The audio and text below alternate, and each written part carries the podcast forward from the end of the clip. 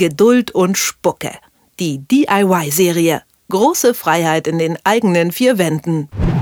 Egal ob Hemden, Blazer oder schöne Sommerkleider, manche Sachen sollten besser hängen statt liegen. Und weil die meisten von uns ja tendenziell im Kleiderschrank mehr anhäufen als ausmisten, wächst natürlich die Zahl der benötigten Kleiderstangen kontinuierlich an. Aber wie wäre es, anstatt eines weiteren Standard-Stangenmodells für einen Zehner aus dem Möbelhaus, mal mit etwas individuellerem? Wie ich mir mit wenig Aufwand eine Kleiderstange baue, die nicht nur stabil ist, sondern auch noch nach was aussieht, das lasse ich mir jetzt von meiner Kollegin Marie Landes erklären. Hallo Marie. Hallo Sarah. Also, eine Kleiderstange selber bauen ist ja schön und gut, aber ist das nicht eigentlich ein irrsinniger Aufwand dafür, dass ich echt diverse Modelle für ganz wenig Geld fast überall kaufen kann? Ja, das stimmt. Also theoretisch kriege ich ja für 5 bis 15 Euro jede Kleiderstange in verschiedenen Größen. Aber naja, was heißt diverse Modelle? Eigentlich sind sie nur eins aus Metall, Metall, Metall, in Silber, eventuell noch in Weiß oder Schwarz und das war es eigentlich schon. Und das ist schon ziemlich, ziemlich langweilig. Und ich meine, jeder hat irgendwie eine Wohnung, in der er Wert drauf legt, dass es schön ist. Und dann stellen wir uns in alles Metallteil rein. Und es gibt so viele Möglichkeiten, wie man mit ganz einfachen Mitteln sich unkompliziert eine eigene Kleiderstange bauen kann. Und ich finde, die sollte man einfach nutzen. Okay, dann, dann teil doch mal dein Geheimnis. Also welche Möglichkeiten gibt's da so? Ja, eigentlich muss man sich am Anfang erstmal entscheiden, was will ich denn? Will ich etwas, was steht oder will ich eine Kleiderstange, die hängt? Und natürlich muss man da auch so die Frage sich beantworten, was soll denn da alles drauf? Also habe ich nur ein paar leichte Blusen und ein paar Lieblingsstücke, dann ist die hängende Variante eigentlich ganz gut. Bei Jacken, Mänteln oder schweren Pullover, dann sollte man lieber stehen, weil so viel sollte nicht an der Decke hängen. Okay, dann sagen wir mal, ich hätte gerne eine Kleiderstange, die von der Decke hängt, weil ich das persönlich auch irgendwie schöner finde oder noch ein bisschen außergewöhnlicher. Worauf muss ich denn da so achten?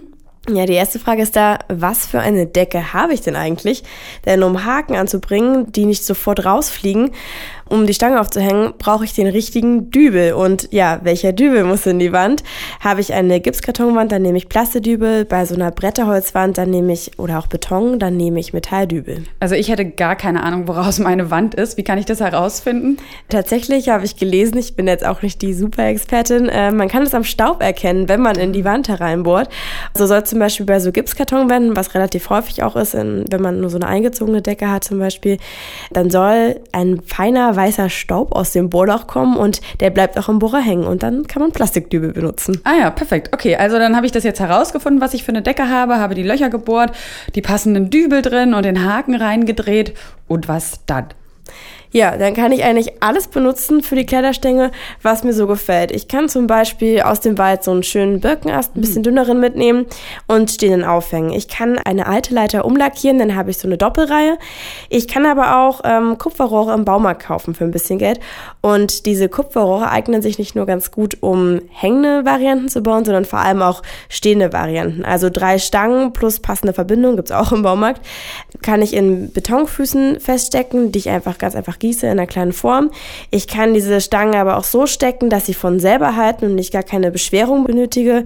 Ich kann sie auf Rollbrettern befestigen, damit ich so eine Stange vielleicht auch mal hin und her schieben kann, weil sie mhm. nicht ständig am gleichen Ort sein soll.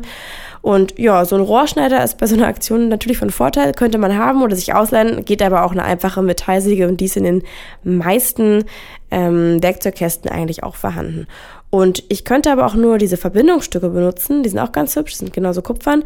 Und, und Kupfer ist ja auch ein Trend. Und Kupfer ist super im Trend, genau. Und dann könnte ich auch ähm, dünne Holzstöcke ähm, mir holen. Oder eben, wenn's man, wenn man es rustikaler mag, alte Besenstiele und die mit diesen ähm, Kupferverbindungsstücken verbinden. Und dann habe ich eine, eine Kleiderstange, die gemischt ist aus Holz und Kupfer. Also der Kreativität sind da keine Grenzen gesetzt. Nö. Wunderbar. Egal ob hängend oder stehend, wie man sich seine ganz persönliche und trotzdem stabile Kleiderstange bauen kann, das habe ich mir in unserer DIY-Serie Geduld und Spucke von meiner Kollegin Marie Landes erklären lassen. Vielen Dank, Marie. Gerne. Geduld und Spucke. Die DIY-Serie. Große Freiheit in den eigenen vier Wänden.